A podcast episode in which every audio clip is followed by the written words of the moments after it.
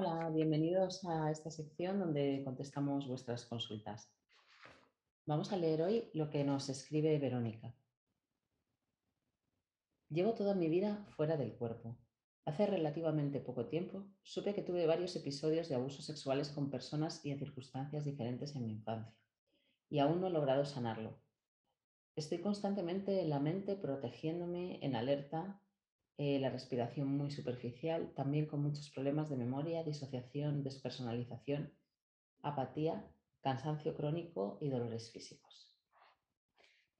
Bueno, lo primero, Verónica, que lo siento infinitamente y te abrazo desde aquí, si me estás escuchando, que siento muchísimo que hayas tenido que pasar por estas experiencias que, desgraciadamente son más habituales de lo que nos creemos. Entonces, bueno, esto es un reto, pero espero sorprender con esta respuesta, porque lo primero que me gustaría salir es de, todas esas psicosis espirituales que, se dicen a las víctimas de, este tipo de violencia y de todo tipo de violencia, que, que me parecen una locura, pero están muy aceptadas y muy extendidas y, voy a empezar la que me parece la peor. Eh, que antes de venir, antes de encarnar, tú ya has elegido tener esa experiencia donde eres violada en la infancia. Para, aprender. Porque así vas a aprender cosas. Bueno, no tengo palabras para expresar lo violento que me parece esto, ¿no? Decirle a una persona que tú has elegido tener esa experiencia. Nadie sabe cómo venimos aquí, si realmente todo es tan eh, está tan escrito como muchos os creéis, ¿no? Y lo decís con tanta, con tanta seguridad y con tanta certeza. Yo no tengo ninguna de esas certezas, pero desde luego a una persona que ahora mismo está sufriendo por eso, eh, decirle algo así me parece de una violencia extrema. bueno, podemos seguir, ¿no? Sí, vamos a, primero vamos a, vamos a, decir algunas cosas que habrás oído a lo mejor, que tú habrás, bueno, habrás leído, si ya, si ya estás en el camino este de la indagación espiritual, y queremos, antes de nada, echarlas abajo porque para nosotros la solución a lo que te pasa, y ya eh, hemos ayudado a varias personas a salir de, cosas similares, es bastante simple. No digo que sea fácil, pero sí, pero es simple. Entonces, seguramente la mayor traba que tengas a que lo consigas es pues todas estas, a lo mejor, ideas que tienes de cómo hacerlo que están muy, muy desligadas de la realidad. Entonces, eso, esa es una. Bueno, yo tengo aquí una lista. ¿eh? Otra. Todo ocurre por algo. Todo ocurre por algo. Pues sí, claro, todo ocurre por algo. este lápiz se cae y tal, pero de ahí a que eso te vaya a ayudar, entender que todo ocurre por algo, te vaya a ayudar a superar esto, eso está muy lejos de servir para nada. Y otra cosa es que sanarás cuando perdones a la persona que te agredió.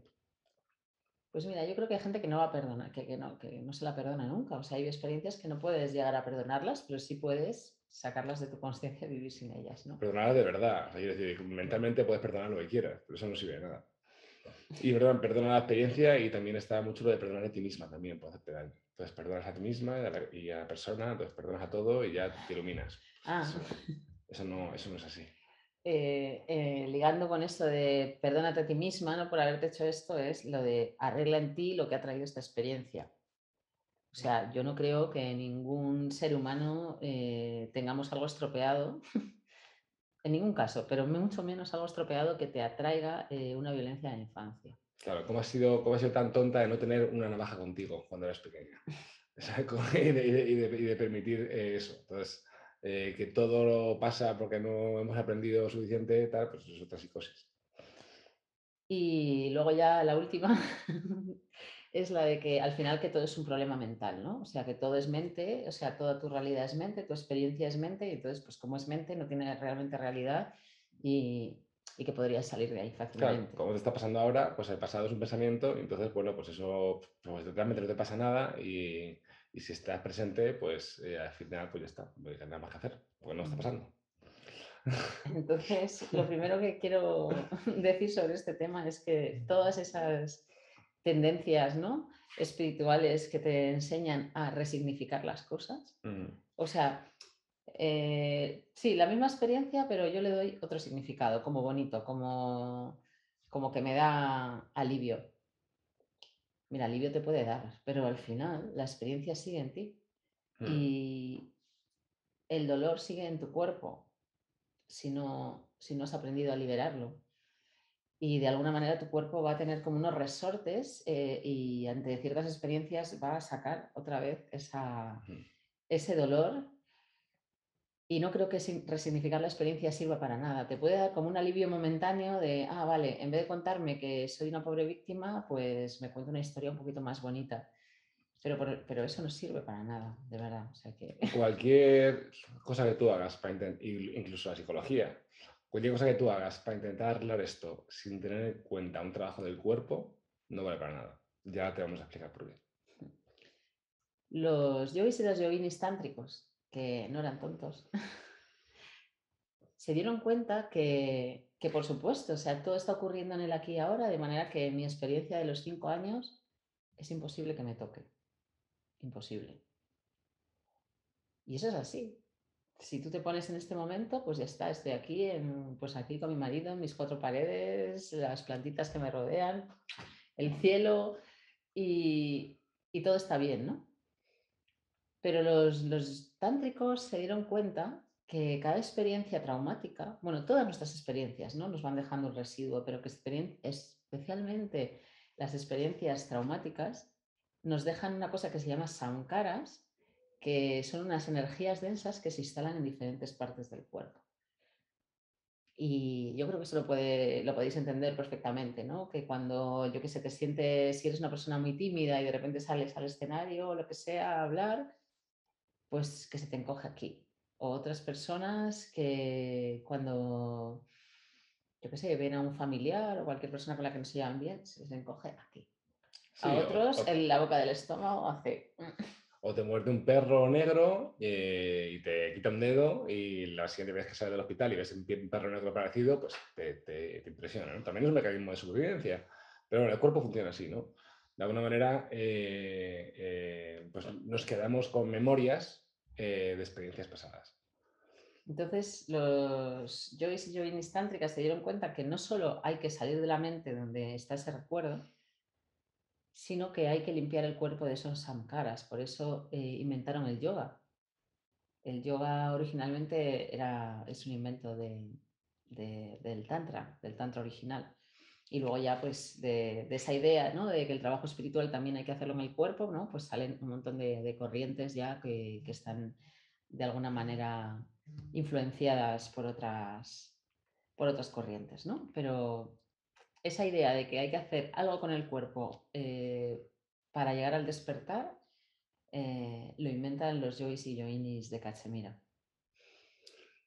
Entonces, el trabajo que proponemos es, eh, sí, sale la mente y sobre todo con la respiración, ¿vale? Que tú, bueno, has visto que tienes una respiración muy entrecortada, muy superficial, ¿vale? Eso es porque tienes el cuerpo, bueno, pues con este tipo de- de energías o de recuerdos, puedes hacer un trabajo de respiración, sobre todo. Respiración para ir desbloqueando el diafragma, para ir habitando tu cuerpo, ¿vale? Que ahora como te- hay tres episodios de, de disociación, de, de, mm, pues eso, eh, Sí, de no memoria. es- No es otra cosa que te vas de tu cuerpo, como es tan incómodo. Efectivamente. Pero el, el camino está por, por la incomodidad. o sea, tienes que ir ahí. eh, al principio no vas a poder, pero es un tema de práctica y de constancia. Salir de la mente, ir tocando esas partes de tu cuerpo. Si está a lo mejor dormido o no eres, no eres capaz de meter conciencia, pues respiración. Eh, la práctica del tandava, ¿no? que es una práctica que hacemos para ir poco a poco pues, haciendo el cuerpo fluido, ¿vale? Para que, vayan, para que puedas ir sintiendo esas diferentes energías y liberar el diafragma y son, bueno, alinear el canal central y tener un poco de conciencia corporal para, para ir poco a poco pues tocando, ¿vale? Porque lo que sana los sankaras, esas energías, esas memorias pasadas, es la conciencia de los mismos, ¿vale? O tienes que está, en tu cuerpo. Digamos que tu, el, el problema que tienes o, o lo que no te deja vivir bien es una energía en el cuerpo, ¿vale? Entonces, eh, poco a poco tienes que ir saliendo de la mente y entrando al cuerpo. Esa es la, la práctica. Sí, y el tandava, aparte de ayudarte a sentirlos, es una práctica que es como abrir puertas y ventanas del cuerpo para que todas esas energías encuentren su camino de salida. y se fundan con el espacio y desaparezcan. Así que, bueno, eh, la, buena noticia de todo esto es que, pues una vez eliminados todos esos ancaras, eh, detrás hay un ser que nunca ha sido tocado por esas experiencias y que puedes tener una vida tan funcional como cualquiera.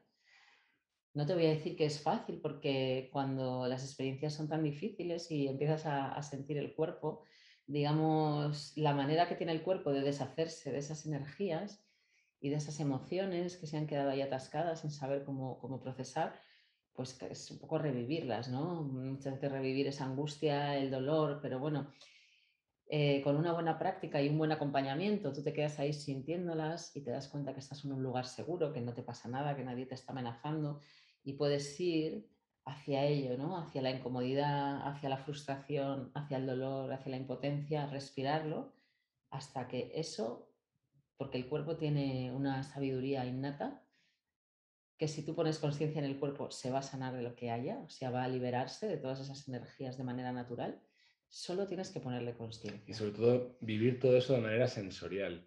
O sea, no estamos interesados en significar cada cosa que te pasa o cada sentimiento o sensación que tengas, porque eso solo va a añadir más capas de, mente y más capas de confusión. Entonces es un trabajo energético, no mental. Y, eso, eh, no es un trabajo eh, eh, complejo, es un trabajo simple, igual no fácil, pero es simple, pero lo importante es tener una dirección clara. Si la dirección la tienes clara, yo estoy seguro que en días, semanas, meses, como mucho, eh, puedes darle la vuelta a eso. Pero tienes que comprometerte y profundizar en una dirección, no picotear de varios sitios eh, y hacerte tu collage de cómo puedes sanarte, porque eso no te va a ayudar, porque el tema es ya bastante complicado y bastante denso como para encima no, no trabajar en la dirección adecuada todo el rato. Bueno, pues aparte de eso, un abrazo muy grande y, mucho amor para ti. Un beso. Cuídate.